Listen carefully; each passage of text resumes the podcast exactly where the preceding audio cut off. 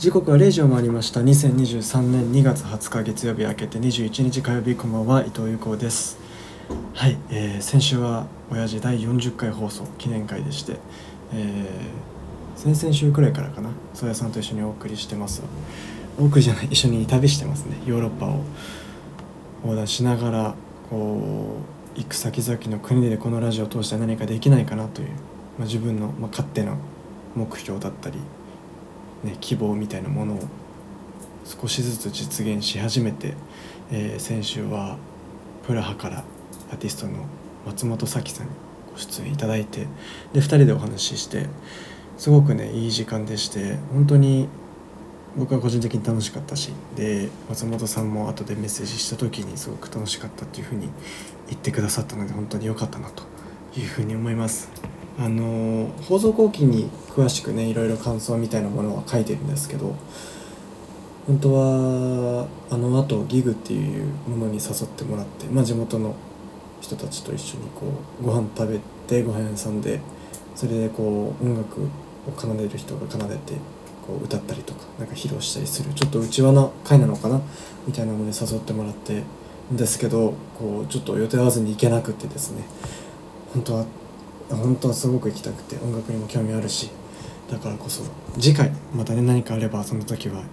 一緒に何かまたね違う関わり方ができたら面白いのかなっていうふうに思います。そしてですねあのなんかこう編集とかいろいろしててまあその松本さんとの収録パート以外はオーストラリアのウィーンのこう自分が宿泊してる宿の部屋の中でこう自分のいつも通りね iPad で撮ってたんですけどそのマイクを持ってってたんですよ。でレコーダーで撮ったその収録音源とで iPad で撮った音源と見てこれもしかしたらなんか iPad Pro の方が音いいのかみたいな。そんななんか意外と持ってきたマイクとかレコーダー必要なかった説がここに来て浮上してるんですけど皆さんもちょっと聞いてみてどっちが音良かったですかね。松本さんと僕の収録パートとそれ以外の場所の部分でちょっと比べてもらうと分かると思うんですけどもまあそんな感じで今夜もこの後1時までの1時間よろしくお願いします。有効伊藤プレゼンツボヤージュ改めましてこんばんは伊藤優子です。毎週この時間は有効伊藤プレゼンツボヤージュをこの後深夜1時まで1時間お送りします。よろしくお願いします。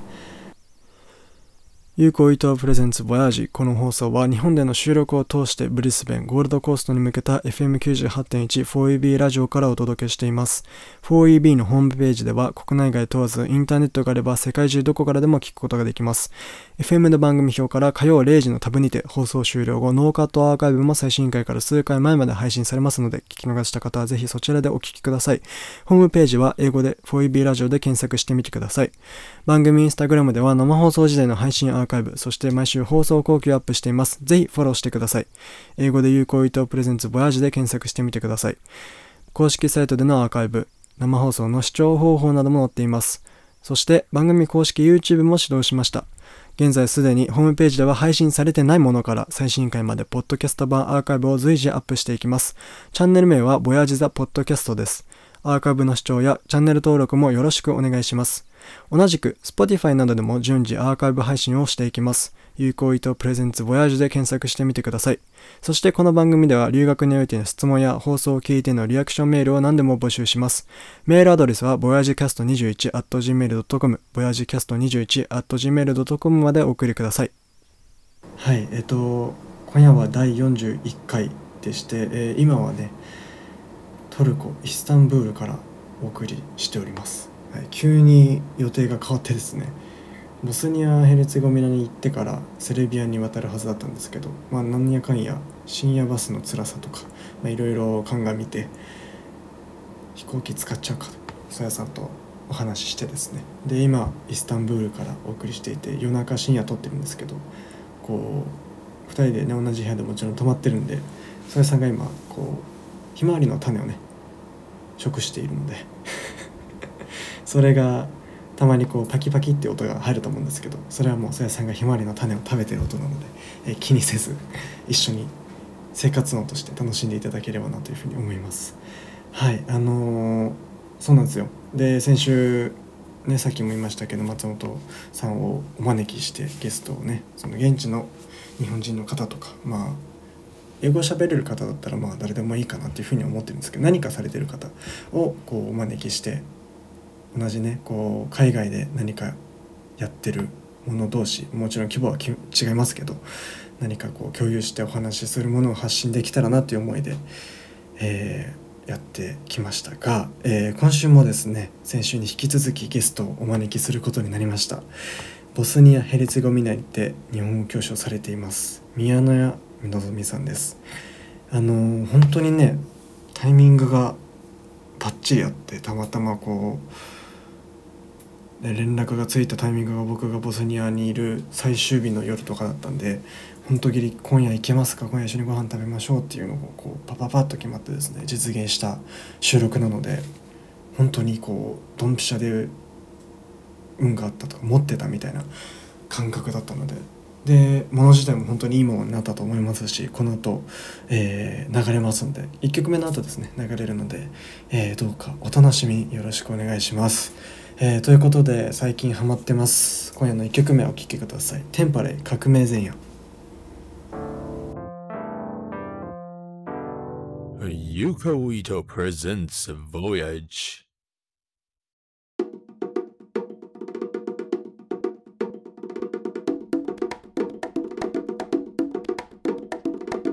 Yuko Ito presents Voyage.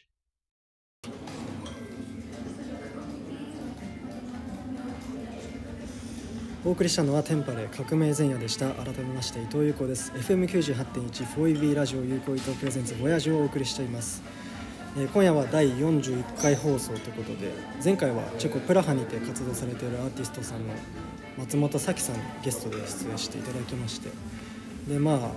本放送まだ聞けてないんですけど編集段階ではまあなかなか番組的には新しい面白い時間になったんじゃないかなと思っていましたがいかがでしたでしょうか？えー、今週はですね先週に引き続きまたまたゲストをお招きしてお送りすることになりました、えー、ボスニア・ヘレツェゴビナにて日本語教師をされています宮野屋なずみさんです。よろしくお願いします。よろしくお願いします。すみません軽く自己紹介していただいても大丈夫ですか？えっ、と宮野屋のぞみと申します、はい。えー、2012年に初めはそのベオグラード大学あごめんなさい。セルビア共和国の、うん。えー、ベオグラード大学で、はい、日本語教師のキャリアを始めて、はい、でそれでこの旧ユーゴスラビアの地域がなんかめちゃくちゃ気に入ってしまって それでなんかもっといたいなっていうことであのたまたまご縁があってその隣のセルビアの隣の国のボスニア・ヘルツェゴビナの首都のサラエボの大学であのたまたま求人があったので、はい、あのサラエボに移って、はい、あのまた日本語教師の仕事を始めて今年で、えーと、サラエボは7年目になります。す ずっと日本語をやってる人生です。7年は僕もまだオーストラリア6年ちょっとだったんで想像できないですね。えー、そうですね。今回本当に急に Facebook 経由でオファーさせていただいたんですけど受けていただいてありがとうございます。あのそんな宮野屋さんとあとまあいつでも今週が初回という方もいるかもしれないので一旦番組の紹介させていただきますが、えっと、この番組はオーストラリアクイーンズランド州のブリスベンにある多国籍ラジオ局フォイビーラジオにて放送している日本語番組です、えー、ボランティアとして、まあ、いろんな形で日本の自分の国籍とかアイデンティティとかを持つ番組に関われるんですけど、まあ、50カ国以上あって番組が。で、まあ、僕はその高校生からずっとラジオが好きでで友人の縁で知り合ったラジオ局で自分の番組を立ち上げてもうすぐ4月とかで1周年になるんですけど、まあ、そんな感じで日本に帰ってから毎週卓録でお送りしててで今回初めてヨーロッパに人生で初めて来るっていうので、まあ、もちろんラジオは続けるんですけど、まあ、何か普通にいつも通り卓録するのよりかはせっかくだから、まあ、現地の方々、うん、まあ、日本語を喋れたらもちろんいいんですけどそうじゃなくてもまあ、みんなと一緒にお話しして間口広げたり、まあ、今聞いてくれてるブリスベンの皆さんと一緒にこう旅の雰囲気とか、まあ、ヨーロッパ各国の雰囲気が伝わったらいいなと思って、うん、各地で活躍している日本人の方に、まあ、ちょっとコンタクト取らせていただいて、まあ、今回快くオファーを受けていただいて実現していますのでありがとうございます、え。ー、まあ、たまたま今この収録段階、まあ、予定的に明日僕らはトルコイスタンブールに向かうことになっててそのところで今日の今日で連絡がついて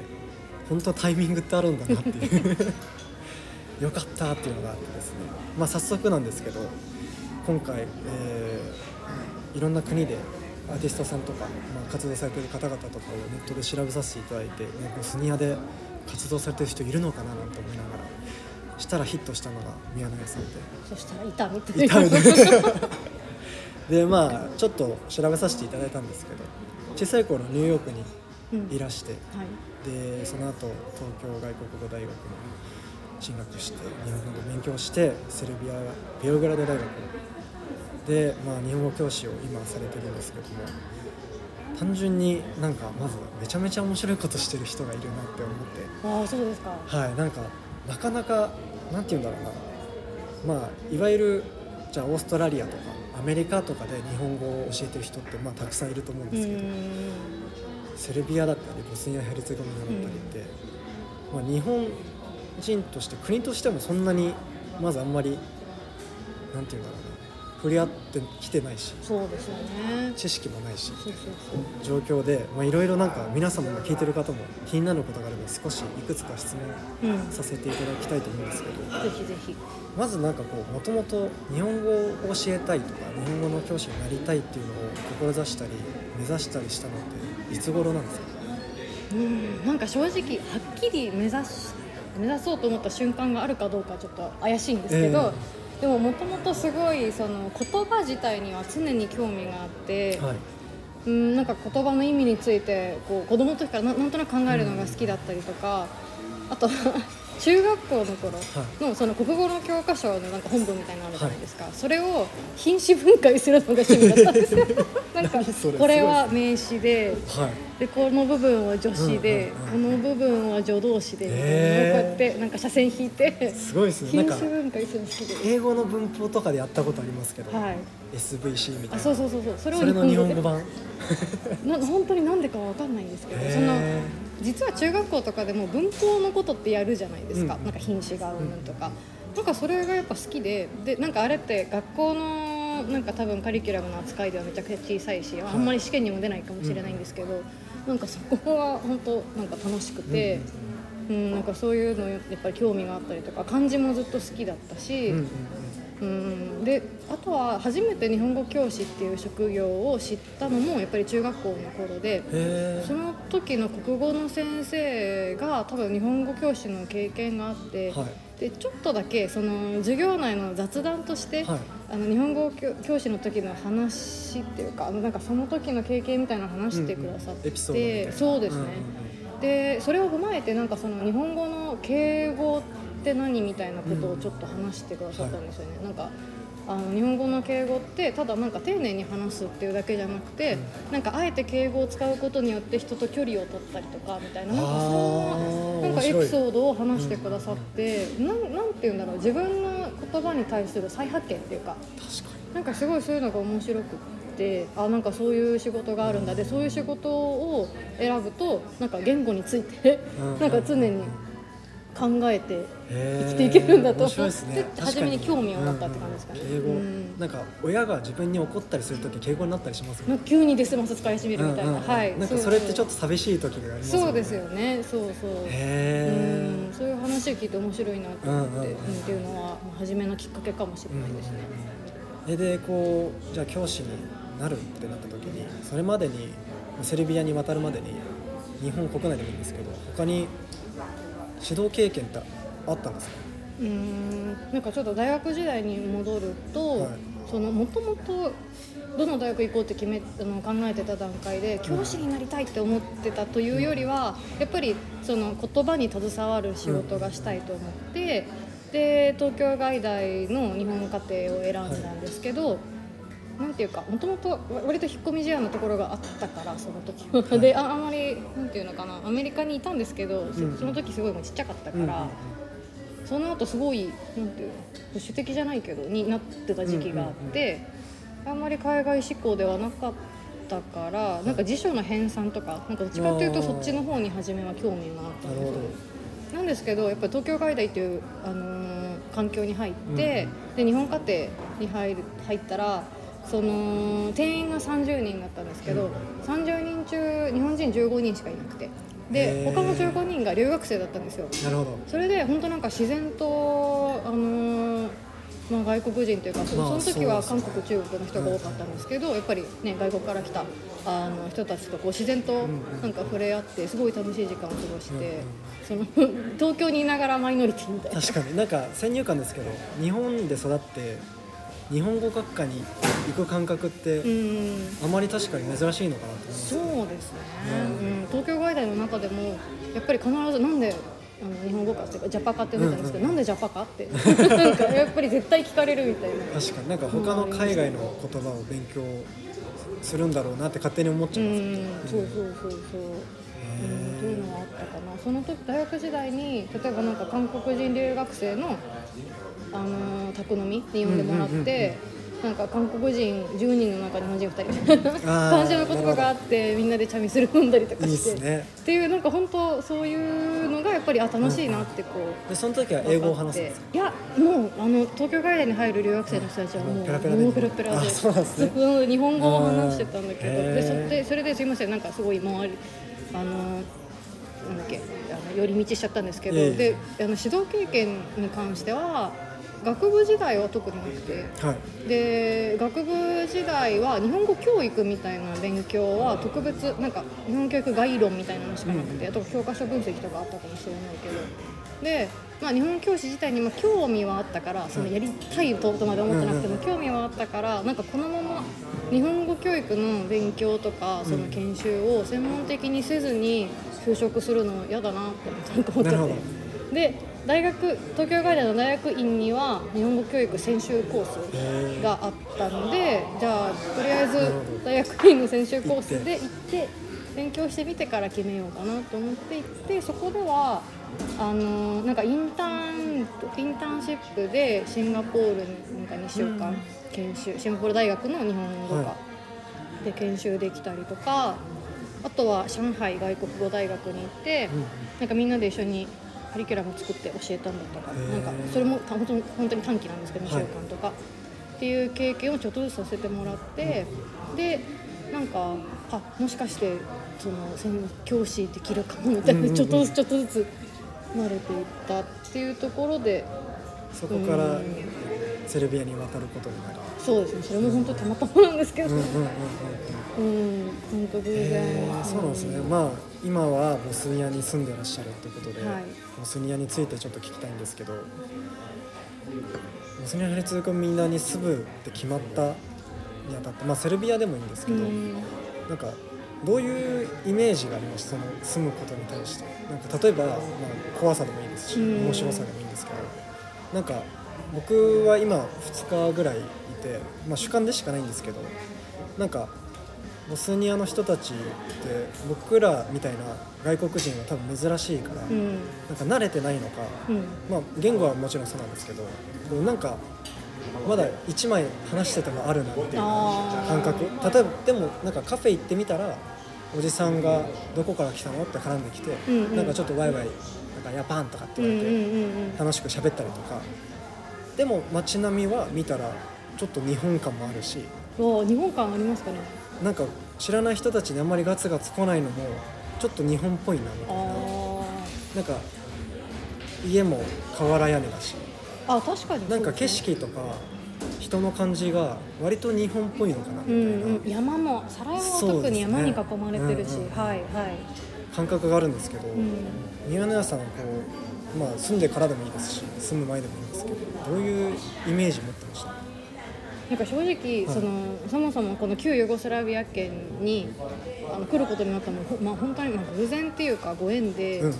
すごいこっちの方に行きたいと思って初め来たわけではなかった、でたまたまその外大の教授からある時の夏休みのある日に電話かかってきて、はい。なんか次ベオグラ大学のポストが開くんだけど、ん興味ないみたいに言われて、うんうんうんでなんかノリで OK しちゃったんですよなんかあなんかセルビアかみたいな。あのは先輩もいることが分かってたので、まあなんかねあの先輩もいるし安心だし、ってってみようかなみたいな本当にそんなノリで初め2年って言われて、はい。で行ってで正直本当に恥ずかしいんですけどセルビアがどこにあるかもしれない。どんな国かも全くほぼ情情報がないまま直前にちょこちょこっとその入れ替わりになる先輩にはい。話を、ズームズームじゃないかその時はうんスカイプかなんかでうんなんか話を聞いどうですか？てそうですね。うん本当イメージもつかないままもう言葉も一個も分かんないままそうですか。えー。えここの国は言語的には何語が主流なんですか？言語は、えっと、ボスニアは一応セルビア語ボスニア語クロアチア語が公用語で、なのでその初めにそのマルカに初めて来たっていうそのセルビアとはい一応まあ同じ言うん。語方言差程度しかここではなくて、はい。でそうじゃあなんか英語の普及率的にはどうですか？そんなに若い子は話せるとかですか？人は大抵もうペラペラです特に癖もないし英語。その人たちは普通に学校の教育機関でなるんですか？ねなんかその学校以前に、ネットとかその映画とかをその字幕なしで見てる。とか音楽も世界の音楽聴いてるから自然に英語が入ってきてるっていう感じで。へなんかそこもすごい考えさせられたんですけど日本で育つと、ーうん。なんか頑張って聴こうと思わないと洋楽とか確かにそうですね。あとなんていうのあのなんていうんだっけダビングじゃなくて。その映画も字幕と吹き替えあるじゃないですか。そうそうその吹き替えでねやっぱり見たくなっちゃったりとか、なんかするじゃないですか。なのでなかなかね意識しないうんうんと英語ってこう入ってこないけど、そうですね。こっちの人は本当にもう自然に小さい頃からだから自然に話せちゃう。えでも宮永さんがこっち来た時は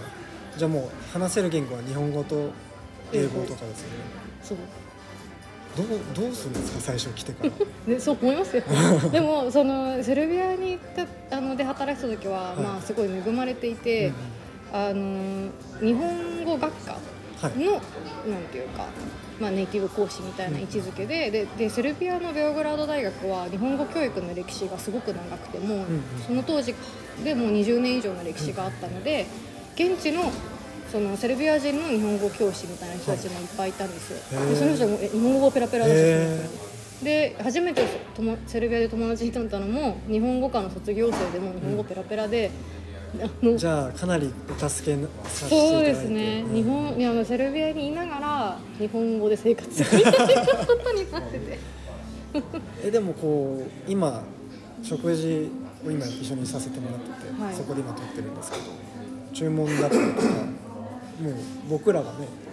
あの聞く限りではかなり流暢に喋られていたと思うんですけどこの3年間じゃ本当に。あそうなんですか。なんかさすがに10年いると、はい。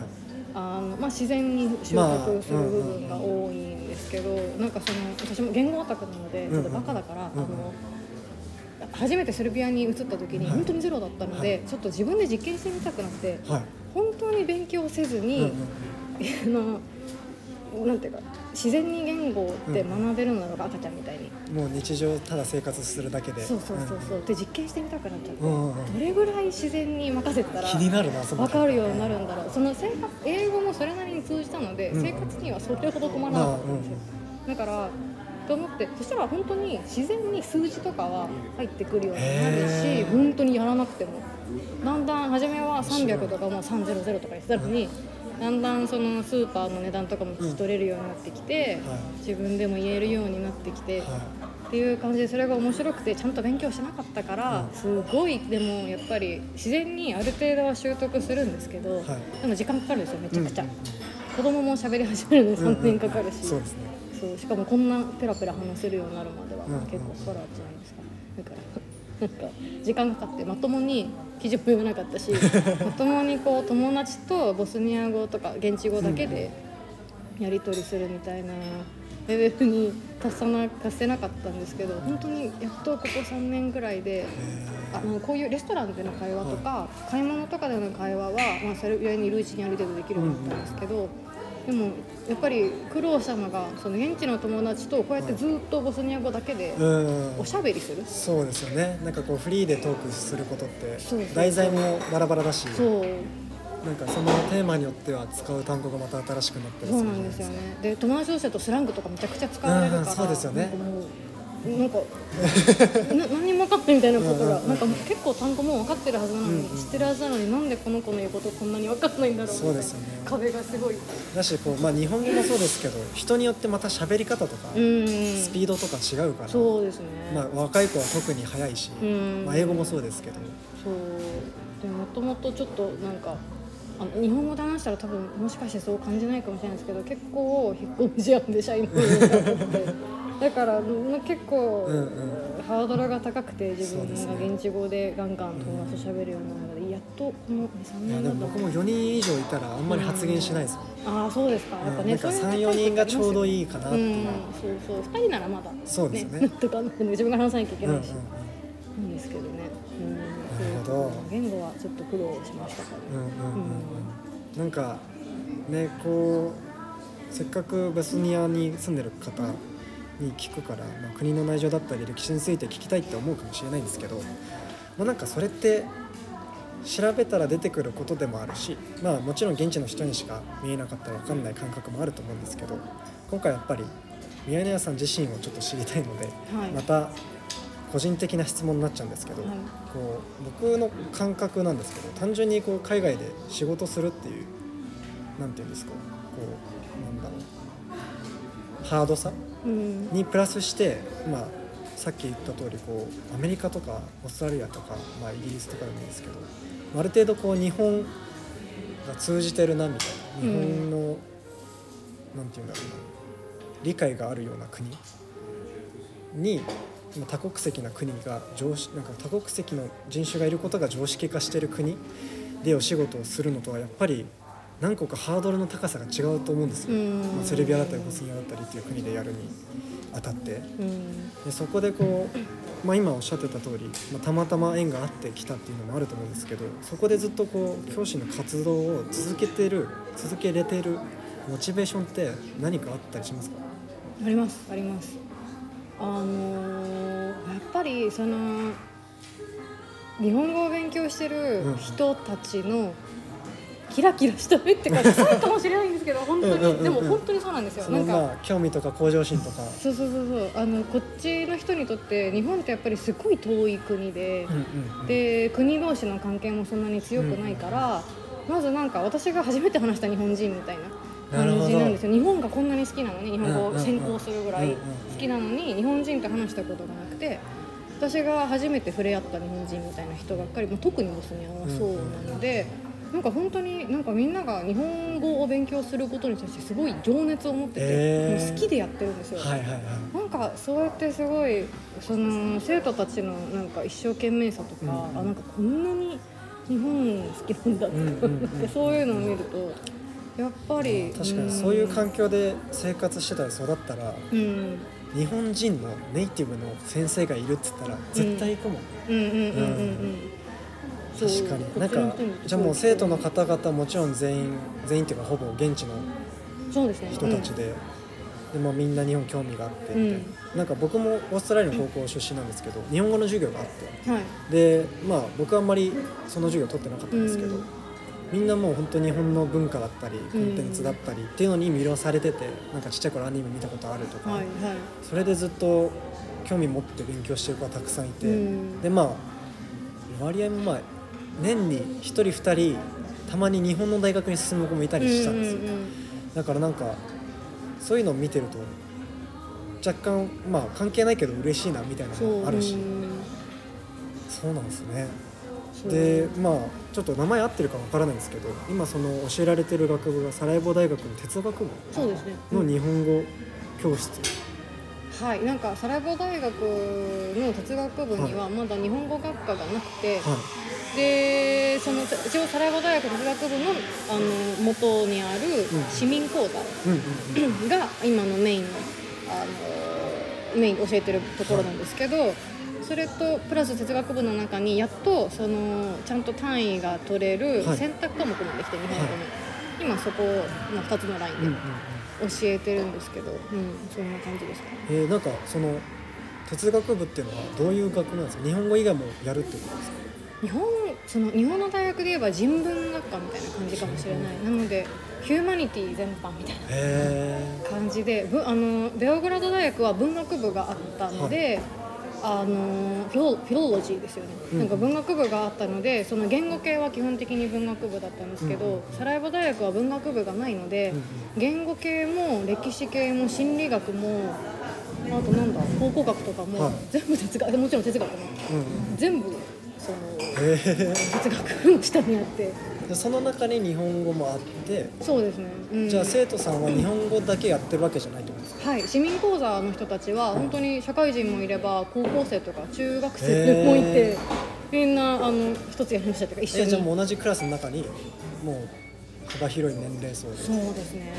今年は一番上が今年はあんまり上の人はいないけど、まあ、社会人の人からよん40代30代ぐらいかな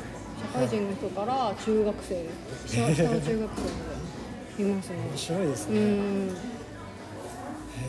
えじゃあなんかちょっと国についてだけ少しだけ聞きたいんですけどまあ今僕が見つけれた情報ではもう日本人がもう数えるだけしかいないみたいな。はい。でほぼ大使関係者がメインなんじゃないかみたいなはい。感じなんですけど、はい。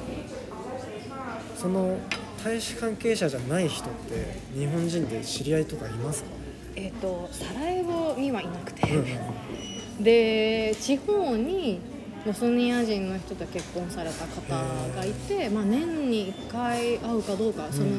大使館が天皇誕生日のなんかレセプションみたいに言ってくださる、それそれでまあ規模が小さいので日本人全員呼んでくださるんですよ。へで本当に住んでるってだけで、えうんうんうんなので、あのーその時にまあ大抵お会いしたりとか、うんうんうん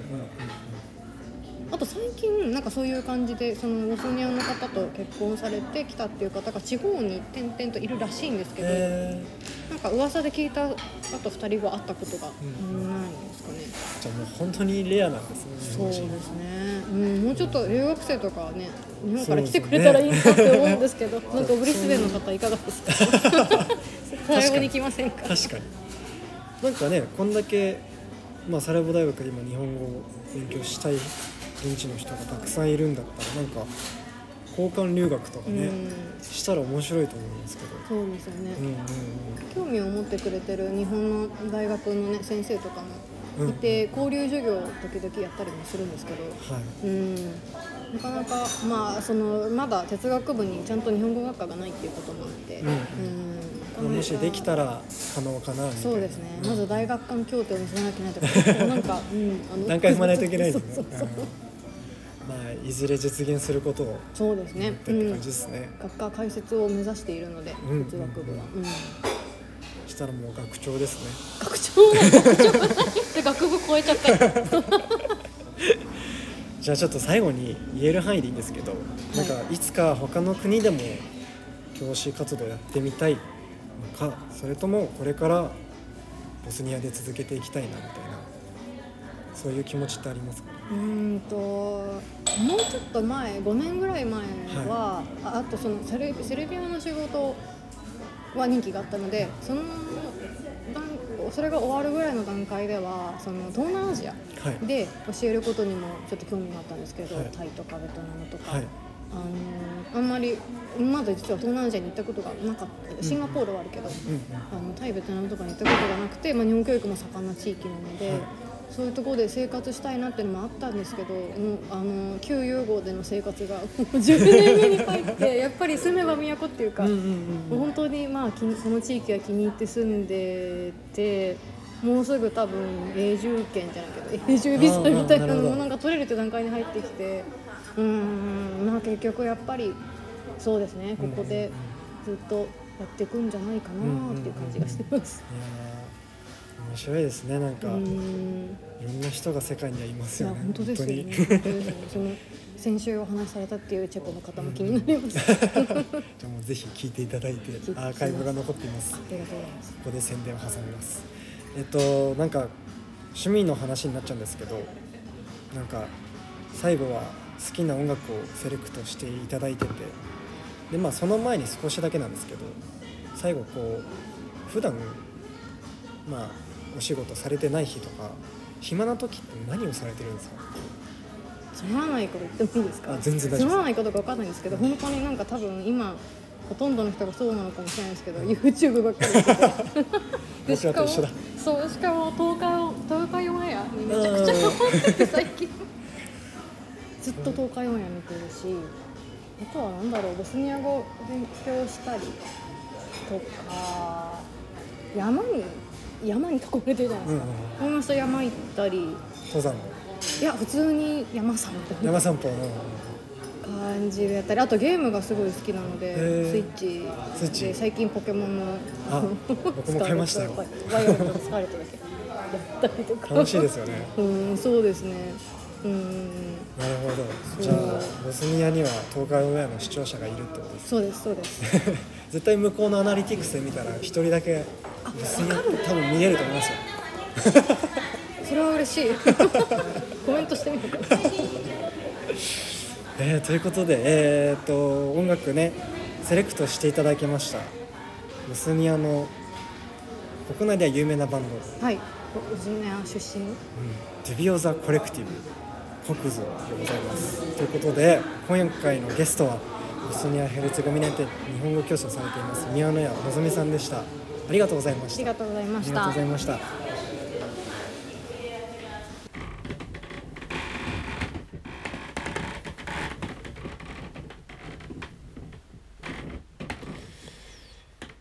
願いを打つだけで尋常じゃないきしみ方をする船舶ベッド Yuko Ito presents a Voyage.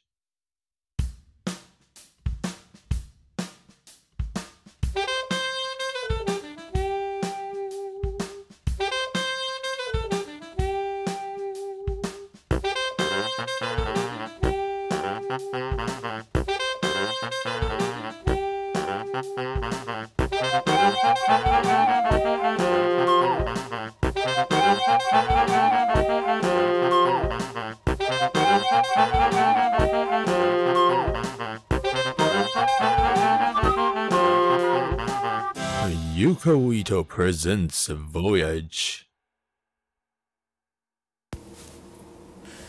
お送りしたのはデビオザコレクティブ国図でした。改めまして伊藤優子です。お聞きの放送は 4EB ラジオ 98.1FM 有効伊藤プレゼンツボヤジこの番組では海外生活においての質問やリアクションメールを募集します。メールアドレスはボヤジキャスト21 at gmail.com までお送りください。はいえーとねこの曲もめちゃめちゃかっこいいですよね。宮野屋さんの選曲でね、ボスニアの、まあ、バンドなんですかね。すごく国内では有名らしくてで海外でもかなり人気のあるバンドっていうのであの結構10年前ぐらいの曲なんですけどめちゃめちゃかっこいいですよね本当に音楽として。歌詞分かんなくても乗れるみたいな。そんな曲でまたね親父に新しい形の音楽が入ってきたなというふうに思いつつも本当に宮野屋さん素敵な方ですよね。僕もこう調べていく中でなんか本当になんだろうな面白いことをしてる人がいるなっていうのは多分この収録でも言ってると思うんですけどなんかそれはこうなんでしょう。本当に揶揄するかとかそういうのは本当に全くなくて本当にただ単純になんだろうな最大級の褒め言葉としていかれてらっしゃるんだなっていうぐらいなんだろうな。何かしらの感覚というかこう自分のやりたいこと野心だったり興味だったりっていうものの持ってる人はもちろんたくさんいるんだけどそれをこうちゃんとエンジンにして自分のボートに乗ってちゃんと人生を後悔してるっていうのがかっこいいなっていうなんか。強いなっていう。それが本当にこうキラキラしてるし。ねボスニアで600人以上にこう日本語を教授して今ではね本当に町では先生って呼ばれたりしてるらしくて。あの町自体がちっちゃかったりコミュニティが少なかったりするとブリスベンでもそうなんですけど結構こう普通にストリート歩いてて友達と会うみたいなことがあるんで多分そんな感じなんだろうなっていうふうに勝手に思ってですね。でこのね今トルコイスタンブールにいるんですけど実はまあ先週の放送がまあ多分チェコまでのお話をしててそっからねかなりまあ実は移動しててその回を取ったのが結構なんていうんですかね4039回と40回取ったのが結構近い時期だったんでそこからまあ1週間ぐらい2週間ぐらい空いて今撮ってるのでそうなってくるとまあ移動してるわけですよね。でまあスロバキアとかハンガリーとかあとザグレブクロアチアねとかでボスニアに行って今トルコにいるんでかなりこう、まあ、話すことは溜まってるわけですよ。うんまあ、ただ今週はねそういうあの特別会なんでまた来週以降たくさん行ってきた国についてのお話ができたらいいなっていうふうに思うんですけどまあ一個だけ先に言っとくとしたら初めてヨーロッパでサッカーを見ることができました。本当に楽しかったな。あのクロアチアでディナモ・ザグレブっていうまあ国内ではまあ最強の有名なね割とヨーロッパの大会とかにも常連にはなってきてるクロアチアの強豪のディナモ・ザグレブっていう、まあ、首都のチームなんですけどそのチームの試合を見てであのワールドカップで日本代表とね戦ったクロアチア代表のゴールキーパー、ね、3本止められましたけどあのドミニク・リバコビッチ選手が守護神としているチームなんで初めて生で見てで曽谷さんと一緒にわーわー言いながら、まあ、その試合自体も1-0でチームが勝ったんですごく楽しい初めてのヨーロッパサッカーで。で本当だったらね、あのー、まあそれこそ5大リーグイギリスイタリアイングランドフランスドイツのリーグで何か見たいなと思ったんですけどなかなか予定が合わないし行けないっていうので、まあ、それはまたねいつかの次はまあ僕のサッカー旅行を目標にまたヨーロッパ戻ってこれたなっていうふうに思いますので、まあ、取り急ぎそんな サッカー見れたい報告でした。最後の曲です。えー、なんかねあのまあ、ヨーロッパの街並みは全部一緒ってわけじゃないんだけど、まあ、その雰囲気的な国の持つ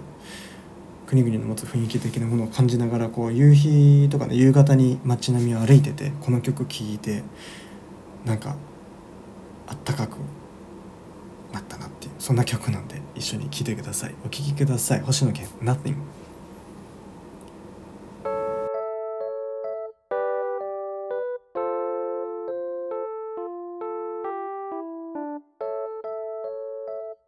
ユカウイト presents Voyage.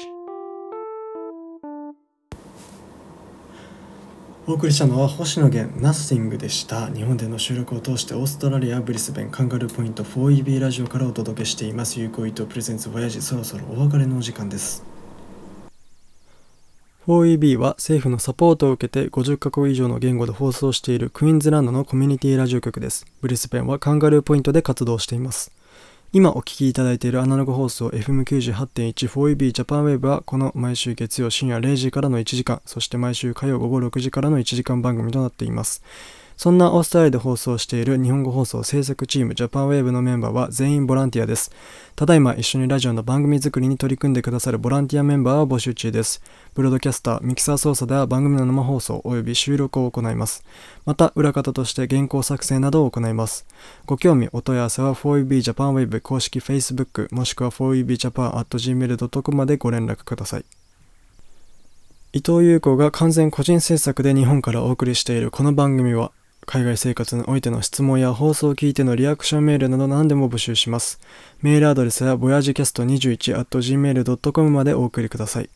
放送後期などを投稿している番組インスタグラム、有効伊藤プレゼンツボヤージのフォローもお願いします。番組 YouTube アカウント、ボヤジザポッドキャスト、そして Spotify などの配信プラットフォームも始動しました。それぞれ初回からのアーカイブポッドキャストを随時アップしていきます。ぜひ都合のいい媒体でご視聴ください。はい、えー、今夜はですね、ゲストにボスニア・ヘルツェゴビナにて日本語教師をされてます宮野谷のぞみさんをお迎えしてお送りしましたがいかがでしたでしょうか？本当に個人的なすごく楽しい放送になってると思いますので皆さん楽しんでいただければ幸いです。あの宮野谷さんとまあお食事屋さんで一緒にお話ししたんでもちろんその何て言うんですかねレストランのこう生活音というか何て言うんですか環境音みたいのは入ってると思うんですけどもまあ多分そこまで雑音にはなってないかなというふうに思います。でまあ宮永さんの教え子さんも本当に日本大好きな方がもちろんたくさんいるっていう話を聞いたんでいつかねなんかこう日本語でラジオをするっていう経験を面白いって思ってもらえたら出てもねこの番組に出てもらって一緒にお話ししたら楽しいかもななんて思いながら収録していました。はい、でねこの今ちょっとイスタンブールのホテル内で撮ってるんですけど深夜なんでなかなかこう大きな声でね喋ることも難しいので今日音の関係がどうなってるのかっていうのをちょっとこの後編集してからなんですけどまあちょっと聞きづらかったら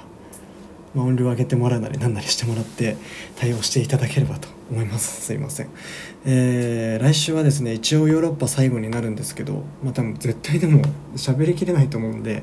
まあ多分帰ってからもなかなかその余韻は続くかなというふうに思います。ということで今夜もお聴きいただきありがとうございました。ここまでのお相手は伊藤由子でした。おやすみなさい。また来週。